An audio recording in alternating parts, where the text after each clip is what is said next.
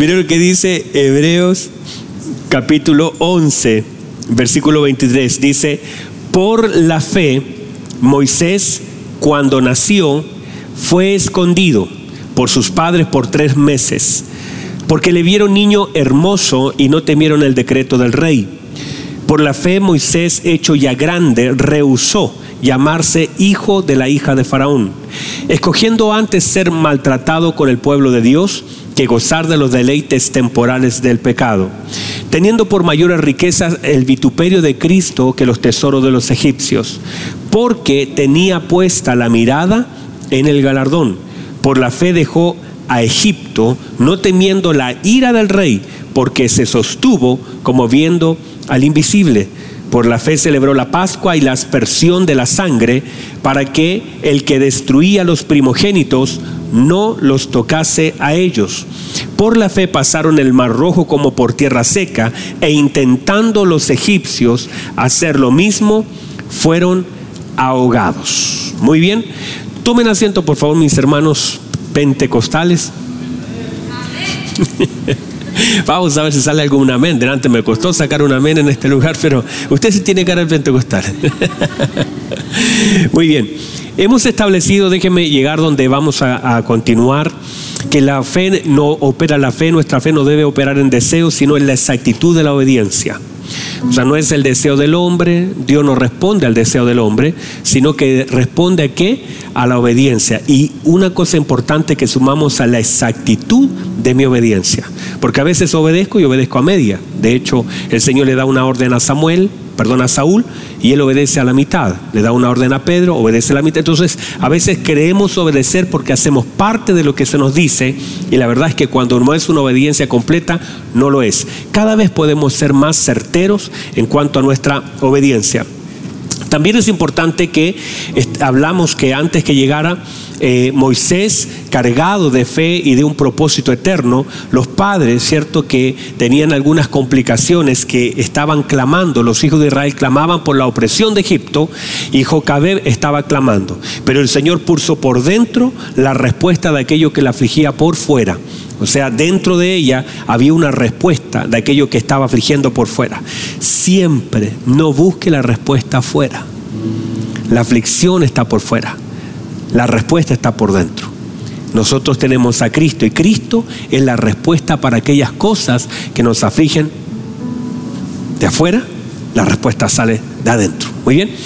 Entonces, eh, hablamos de la fe de los padres de Moisés porque la bendición de Moisés era tener padres de fe. Qué hermosa bendición tener padres que tengan una fe. Y cuando hablamos de fe, no es creer en cualquier cosa sino que una fe que agrade al Señor, que honra al Señor. Bueno, vimos también la importancia de entender que aunque los padres, dice la Escritura, que por la fe Moisés fue escondido. Entonces dijimos que parece que eso no tiene nada que ver con fe, porque que me escondan, ¿cierto? Eh, pareciera que es temor, pareciera que es miedo pero no es así. Hablamos acerca de eso, hablamos de que en realidad lo que estaba haciendo los padres de Moisés no lo hicieron por temor, sino que lo hicieron por amor y eso a través de la fe. Porque la fe opera en la exactitud de lo que tengo que hacer y a veces de hecho, usted ven, al profeta Elías moviéndose de diferentes lugares y que incluso de pronto un soldado dice, no, no, no, no quiero ni decir al rey que te vi porque el Señor te llevará para otro lugar. En realidad incluso el Señor en un momento dijo, vámonos de acá porque viene uno que yo no tengo nada de comunión con él. No es esconderse en sí, no es, no, no es temor cuando tengo que moverme, sino es actitud de lo que el Señor quiere que yo haga. Entonces, hay un momento y dijimos que la fe no es la osadía de hacer cosas, no demuestro mi fe haciendo cosas que parecen osadas, sino que lo más importante es complacer al Señor con mi fe y eso es obediencia, no osadía. ¿Sí me explico, verdad? Ya lo expliqué también, así que no voy a andar explicando todo el rato lo mismo. bueno, dice la Biblia que entonces lo escondieron por fe y no por temor. Entonces, eso hablamos de esconderlo, no exponerlo, separarlo, guardarlo, guardarlo. Uno guarda a sus hijos eh, no porque tenga miedo, sino porque los ama. ¿verdad? Y hablamos de Colosenses, eh, capítulo 3, versículo 3, que dice que nosotros estábamos muertos o hemos muerto y nuestra vida está escondida en con Cristo en Dios. Entonces estamos escondidos no por el temor, estamos escondidos por el amor. Estamos escondidos en Cristo en Dios con Cristo en Dios. También entonces hablamos acerca de que esta fe estaba conectada por lo que ellos veían y que el ver, dice la Biblia, que vieron al niño, ¿cómo era el niño? Hermoso, ¿verdad? ¿Cómo era el niño? Hermoso, como un baterista que tenemos acá, hermoso, un baterista. Entonces, era el niño hermoso, entonces al verlo, ellos lo vieron y algo conectó. De hecho, se dice que también la hija de Faraón al verlo lo vio hermoso, no solamente fue conmovida, sino que lo vio y lo vio hermoso, porque los historiadores dicen que era muy hermoso Moisés. De hecho, a mí casi me pusieron Moisés también. Hermoso era Moisés. Entonces, al verlo hermoso, los padres que hicieron por la fe, lo escondieron. Entonces dijimos acerca de este punto que una de las cosas importantes, el problema no es lo que vivo, sino lo que veo o tal vez lo que no veo. Y que muchas de las cosas que vivo tienen su respuesta en lo que Dios me permitirá ver. Cuando logro ver algo en medio de los problemas, a veces no se resuelve, no se resuelve el problema, pero en sí logro salir victorioso por lo que veo no por lo que cambia, sino por lo que veo. Porque mi confianza está en lo que veo y no en necesariamente lo que vivo. Lo que vivo puede permanecer. Por ejemplo, yo podría estar enfermo y podría ser que la enfermedad permanezca conmigo y podría ser que muera de aquella enfermedad. Pero eso no es un problema, porque lo que veo, lo que Dios me permite ver, es más importante que lo que vivo. Lo que veo es más importante que lo que vivo. Cuando yo logro ver la gloria del Señor, cuando yo puedo ver la ayuda del Señor, cuando yo puedo ver mi socorro, cuando yo puedo ver al Señor, cuando puedo ver lo que Él ha prometido, lo que vivo ya no es tan importante. Puede ser que no se resuelva lo que vivo, pero lo más importante es lo que veo, no lo que vivo. Entonces, es tan importante tener los ojos abiertos si hablamos acerca de eso, ¿verdad? Y que en esta, en esta palabra acerca de la fe vemos en tres partes que vamos a ver ahora, acerca de los padres que vieron a su hijo hermoso, vemos que Moisés tenía puesta la mirada en el galardón y tres, que se sostuvo como viendo al invisible. Entonces eso dijimos que no era casualidad, sino intencionalidad de Dios y también de la conexión de su bendita palabra.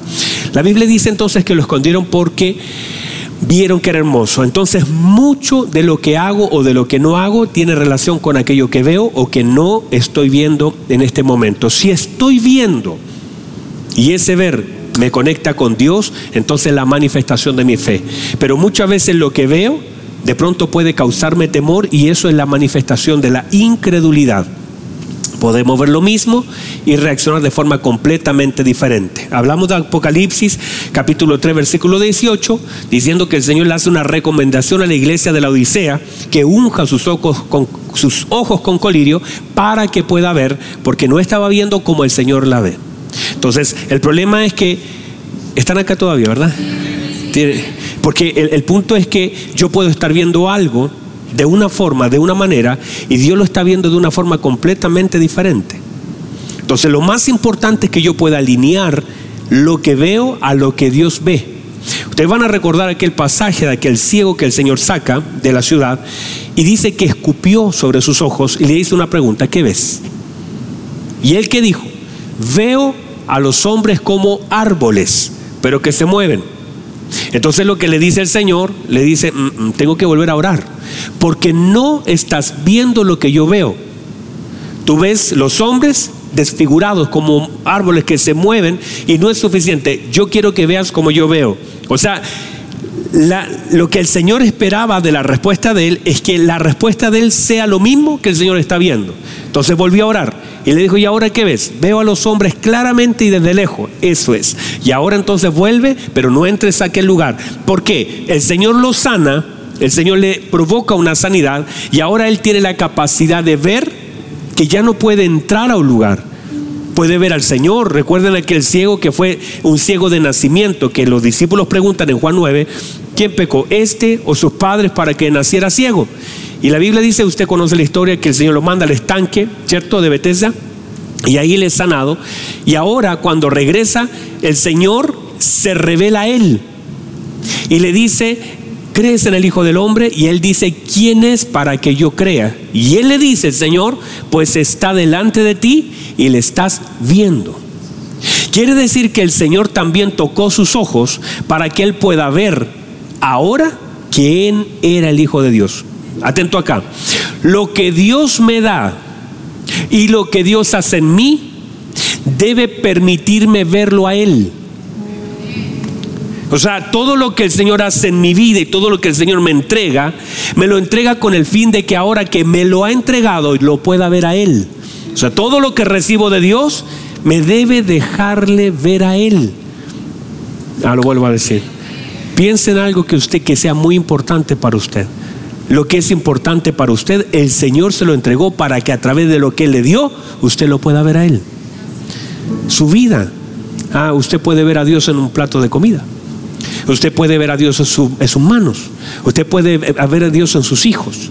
Usted puede ver a Dios en todo lo que el Señor le ha entregado, porque Dios quiere que lo veamos también a través de lo que Él nos ha entregado. Entonces yo puedo ver a Dios. El problema es cuando no logro ver a Dios en todo lo que Él me ha dado. Yo puedo ver el amor de Dios en la cruz. Yo puedo ver el amor de Dios en mis hijos. Yo puedo ver el amor de Dios en el amor de mis hermanos.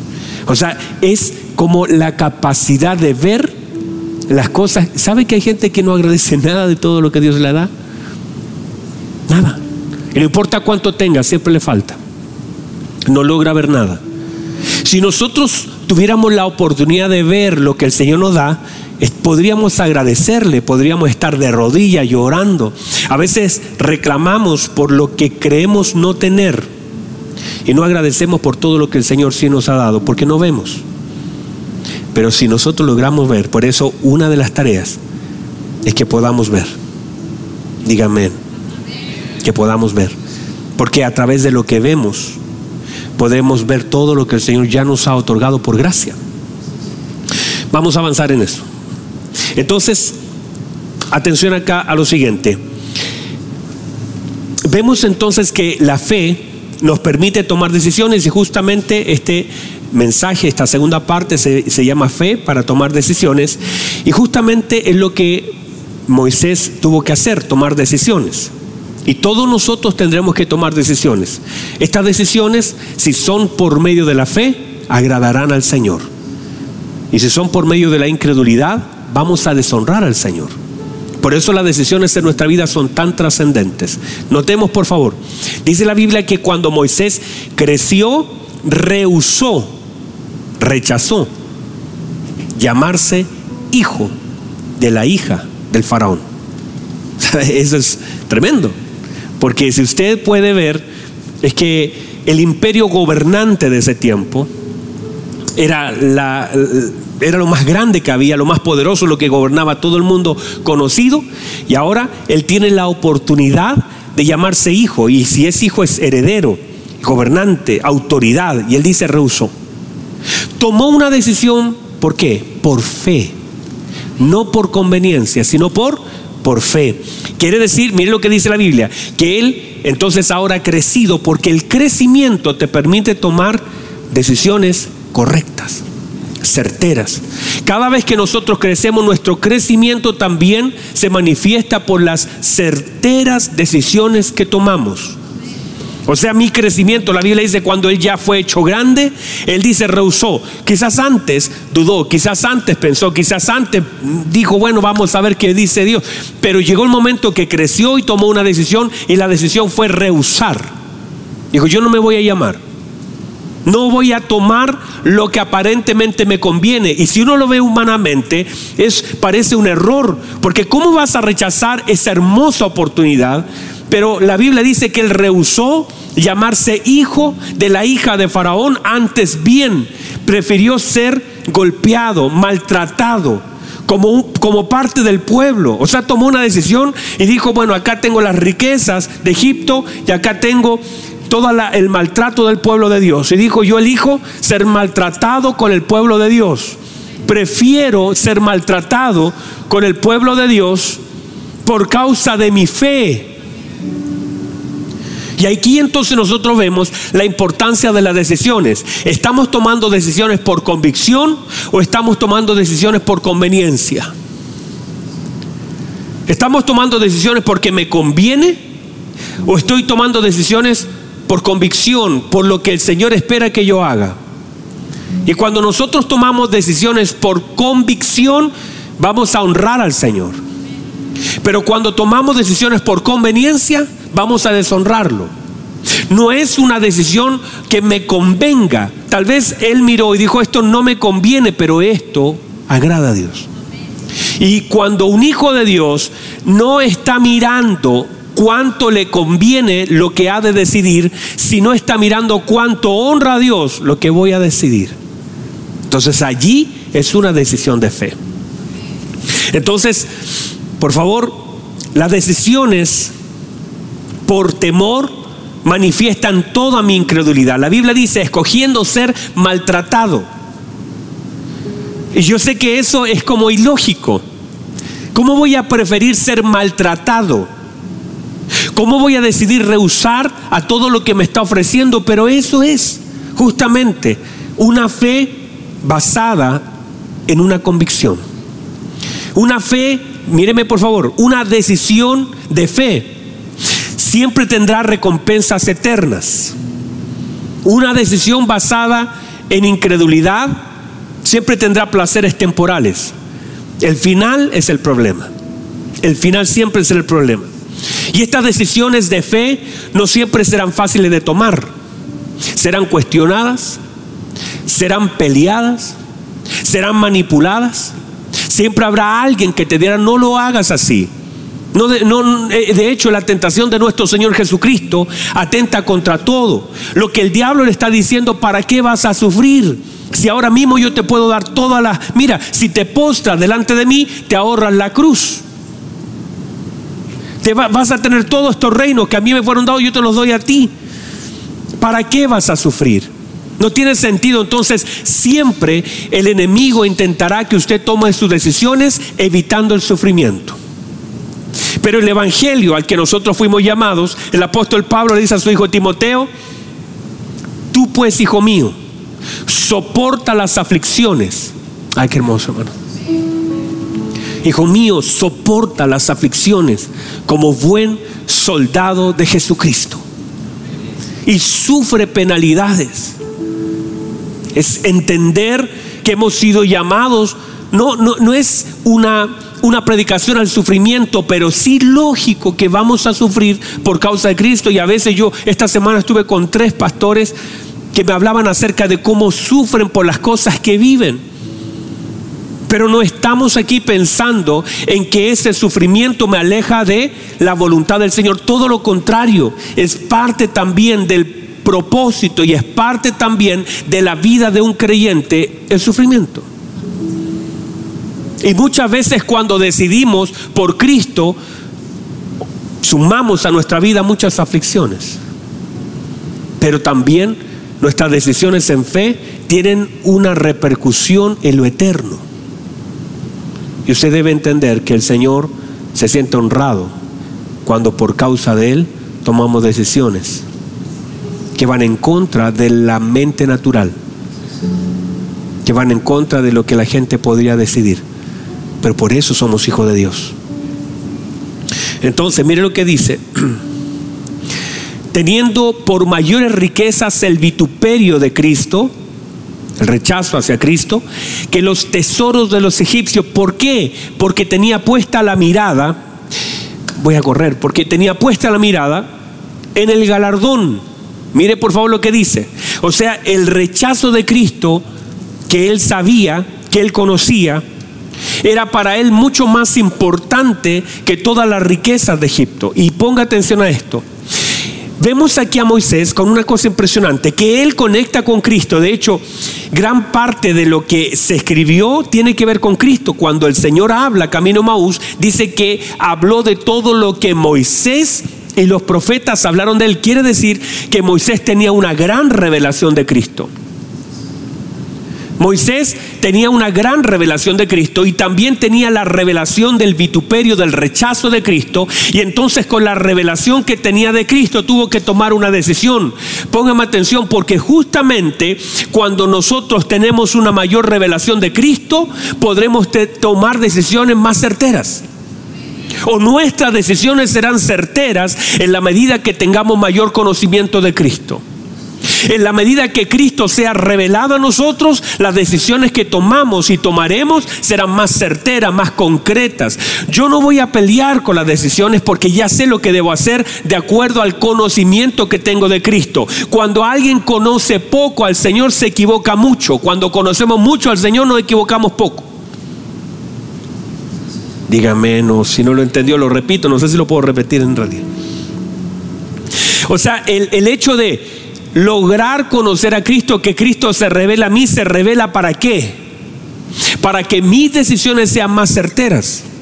Ahora que le conozco al Señor, mis palabras son más certeras, mis decisiones son más certeras. Sería un error pensar que conozco a Cristo y me paso equivocando todo el día. Que todo lo que hago es contrario a lo que Él quiere. ¿Qué sentido tiene que el Señor se revele a mí y que todo lo que yo haga día tras día sea contrario a lo que Él espera que yo haga? No tiene sentido. O sea, Él se revela a mí con el fin que todas las decisiones que tomo sean certeras, que lo honren al Padre. Entre más conozco a Cristo, más certeras son mis decisiones. No dije más fáciles. No dije más sencillas, dije más certeras. Porque justamente a veces las decisiones que tienen que ver con Cristo son una demanda difíciles. Pero justamente el conocimiento te ayuda para saber con claridad qué es la decisión que debo tomar. Los egipcios tenían muchos recursos, mucho dinero, pero nuestras riquezas están en Cristo. Sus riquezas están en Cristo, no en Egipto. Egipto seguirá, Egipto seguirá tratando de ejercer paternidad sobre ti, porque eso quería hacer Egipto.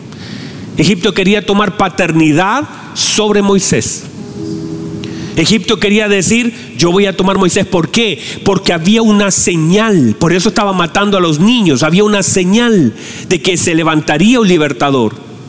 Entonces, ¿qué hace Egipto? Dice, si no lo puedo matar, quiero ejercer paternidad sobre él. Y Moisés rehusó. Moisés dijo, yo no quiero los tesoros de Egipto, antes prefiero el vituperio de Cristo el rechazo de Cristo. Entonces, la fe me permite que ver el galardón. ¿Qué es el galardón? Cristo nuestro galardón. Cristo nuestra recompensa. Cristo nuestra esperanza. No es algo, no es dinero, no es ver que mi casa ahí arriba será de 200 metros cuadrados. No, el galardón de un creyente es Cristo. Y en la medida que yo pueda, pueda mirar con fe, la fe me conectará a las cosas eternas, a las cosas celestiales. La incredulidad me conecta con lo temporal, o sea, la fe me permite ver lo eterno. La fe me conecta con las cosas de Dios. La fe me conecta con las cosas celestiales, con las cosas que le agradan a Dios. La incredulidad me conecta con lo temporal, con lo básico, con los placeres. Cada vez que yo soy un incrédulo, incrédulo, una persona que se conecta con las cosas temporales, con las cosas placenteras, con las cosas del mundo, incrédulo. Un hombre espiritual se conecta con la paternidad de Dios y con todo lo que tiene que ver con las cosas celestiales. Por eso está delante de nosotros siempre. Pero en la medida que mi fe crezca, tomaré las cosas celestiales. Diga amén, diga gloria a Dios. Mire lo que dice la escritura. Dice que tenía puesto sus ojos en el galardón. No dice que estaba mirando, dice que tenía puesto sus ojos. Quiere decir que sus ojos estaban, esa palabra, estaban estancados, enfocados y permanentemente en Cristo. Hebreo 12.2 vuelve a decir, puesto los ojos en Jesús. O sea, estamos contemplando a Cristo. No es una mirada casual, no es saber, no, no, es contemplar a Jesús. Entonces, cuando nosotros comenzamos a contemplar a Cristo, todas las cosas temporales ya no son llamativas para nosotros. El diablo siempre tratará de tentarnos con los deseos de los ojos. Eso fue lo que hizo con Eva. Dice que la hizo mirar el árbol y dice que era deseable a los ojos. Eso es lo que hace el enemigo, tratar de conectarnos a través de la vista. Ese fue el pecado de David. Conectó con una mujer, miró una mujer, la codició en su corazón.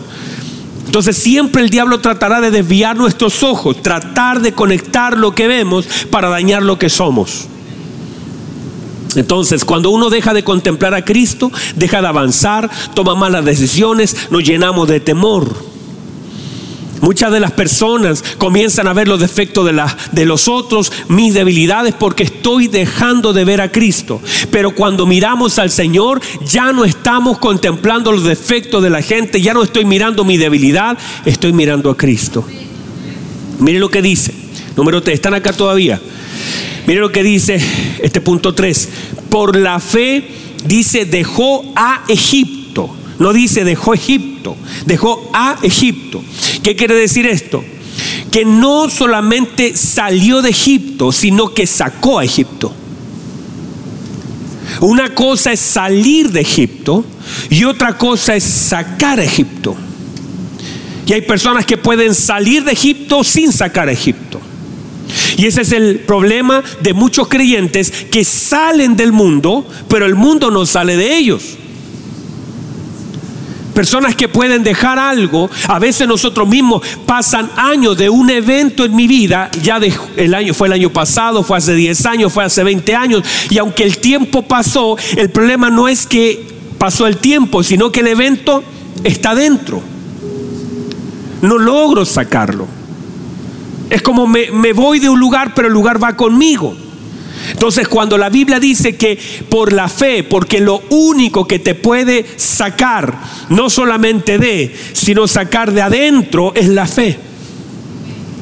Te llenas de fe y la fe entonces expulsa aquellas cosas que están mal. Por eso la Biblia dice que el amor, por ejemplo, echa fuera el temor. No puede convivir sino que lo saca. El perfecto amor echa fuera el temor. Quiere decir que hay cosas que son expulsadas por la obra interna de Cristo en nosotros. Entonces no solamente me da fuerzas para salir, sino para arrancarlo de mi corazón, el lugar que estoy dejando. Muchos problemas que tenemos, podemos alejarnos del problema por ejemplo, usted dice, no, es que yo allá en Venezuela tenía muchos problemas, yo allá en Perú tenía muchos problemas, yo allá tenía un problema con alguien, quizás dejó el lugar, dejó la tierra, pasó el tiempo. El problema es que mientras viva dentro de ti, que mientras no lo saque de acá adentro, seguirá contigo. Y aunque pase el tiempo, y hay personas que entonces esperan que pase el tiempo, pase el tiempo, pase el tiempo, y aunque pase el tiempo, el, tema es que lo dejaste, saliste de Perú, saliste de Venezuela, saliste de Bolivia, saliste de Colombia, saliste de cualquier lugar. El tema no es de dónde saliste, sino si en lo que llevaba dentro ya salió de ti.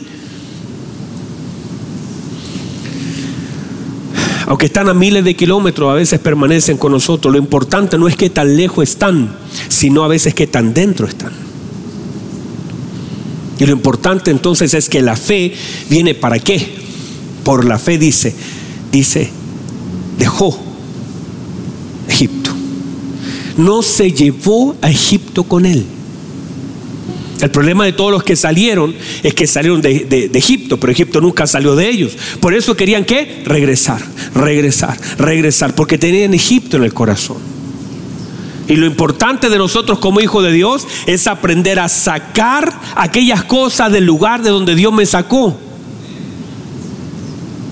Porque si todavía está en el corazón, volveré. El hijo pródigo se fue de la casa del padre, pero la casa siempre estuvo dentro de él.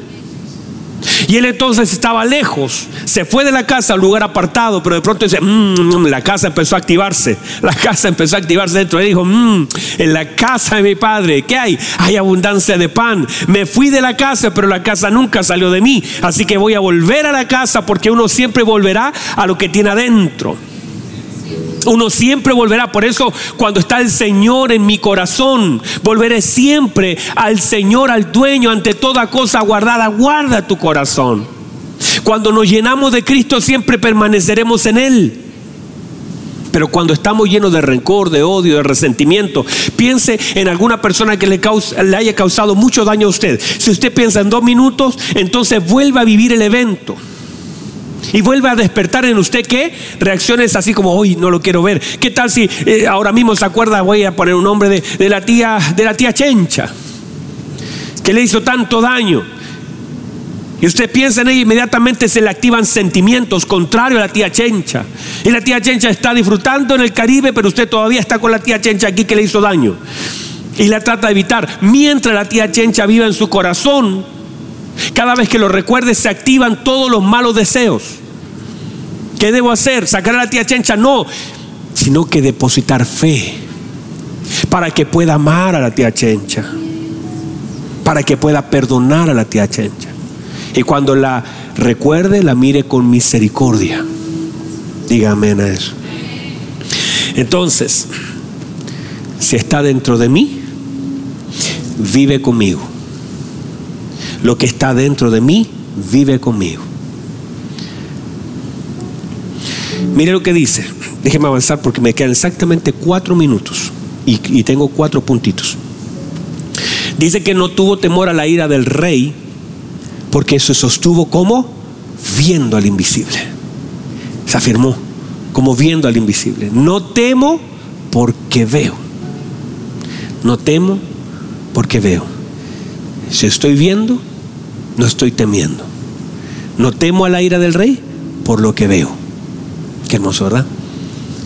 Nuestros temores entonces nacen de aquello que no estamos viendo. Si no ve a Cristo, estará lleno de temor. Si ve a Cristo, camine seguro. Dice, por la fe celebró la Pascua y el derramamiento de sangre para que los primogénitos no fueran tocados, porque cuando estoy lleno de fe, hay cosas que tocarán a otros, mil y diez mil, pero a mí no, no llegarán. Por causa de la fe. Mire lo que dice, déjeme cerrar con esto porque estamos atrasados ya. Dice, por la fe pasaron el mar rojo como por tierra seca. E intentando hacer lo mismo los egipcios, fueron ahogados. ¿Por qué? Porque la fe no es la repetición de eventos o acciones. La gente quiere hacer lo mismo, pero tendrá resultados diferentes porque nosotros no haciendo cosas iguales que otros, nuestros resultados son diferentes.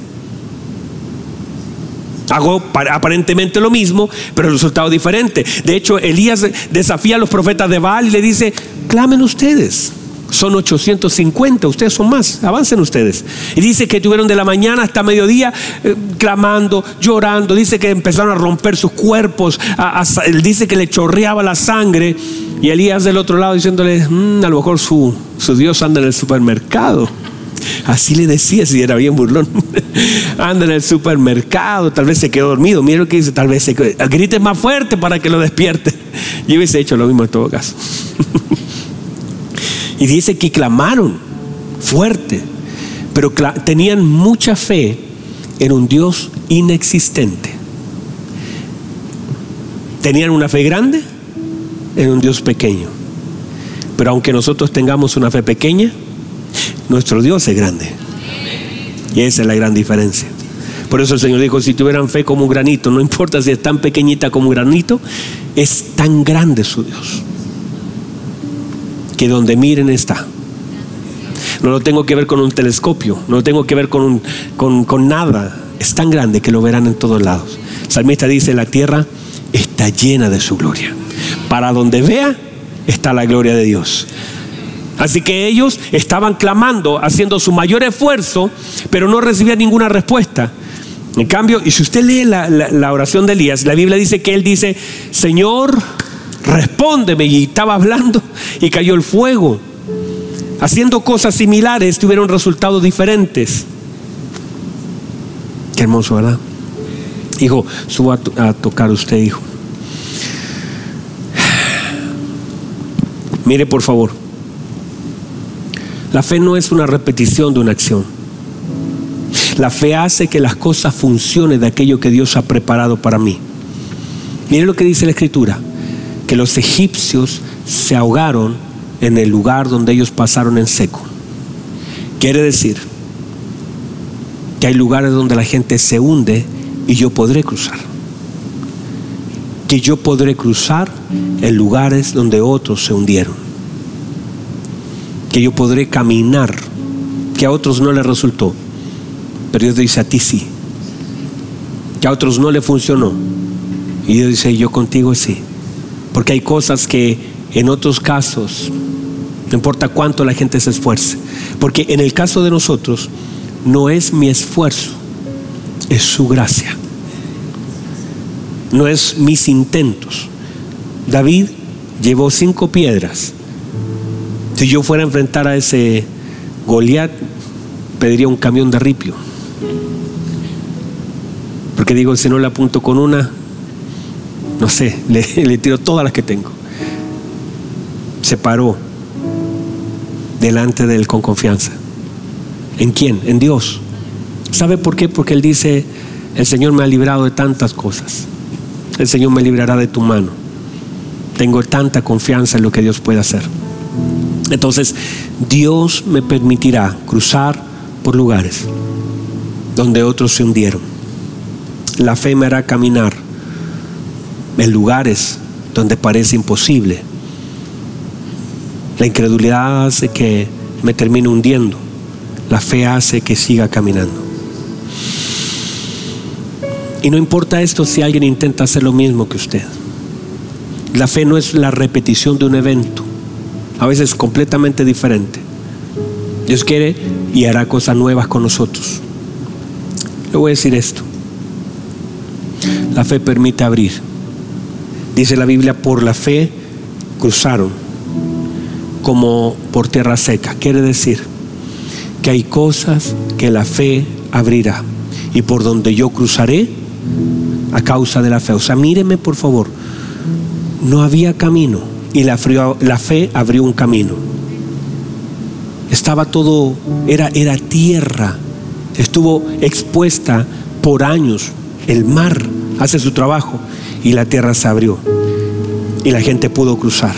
Los egipcios atrás dijeron, bueno, si ellos cruzaron, nosotros también podemos cruzar. Pero mientras iban cruzando se ahogaron. ¿Por qué? Porque hay cosas que Dios solo abrirá para sus hijos.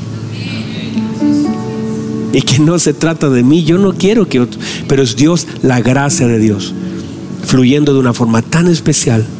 La fe es una llave que te permite abrir lugares que a otros jamás se le abrirán. ¿Por qué? porque tú agradas al Señor. Y mientras nos mantengamos en este camino de la fe, habrán puertas. Usted va a ver una muralla, el Señor dice, yo puedo abrir camino. Yo puedo abrir camino. El Señor abre puertas. El Señor abre puertas. De hecho, estaba Jacob huyendo de su hermano, pone su cabeza en una roca y ve una escalera y ángeles que bajan y descienden. Mire lo que sucede. Ve ángeles que bajan, que suben una escalera conectada el cielo y la tierra. Cuando despierta dice, qué cosa tremenda es este lugar. Esto no es sino otra cosa que casa de Dios, que puerta del cielo. Puedo ver algo que no vi nunca. Y eso es lo que hace la fe. Y yo quiero decirle a usted, que hay cosas que la fe abrirá, que no hay forma que se puedan abrir. Usted va a intentar golpear el corazón de alguien, no se abre. Usted va a intentar golpear una puerta, no se abre. Es más, no hay nada, usted no ve salida. Ellos veían el mar, dicen, ¿dónde vamos a cruzar? Y el Señor dice, si usan la fe, les abre un camino en medio del mar. Si usan la fe, les abre un camino en medio del mar.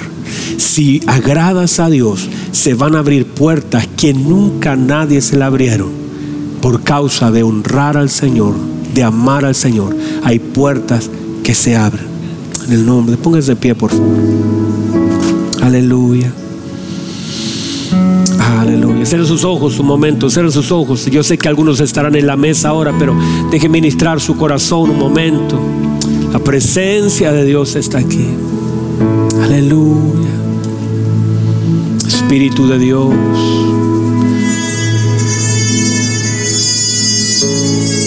Hermoso Jesús. Aleluya. Hermoso Jesús.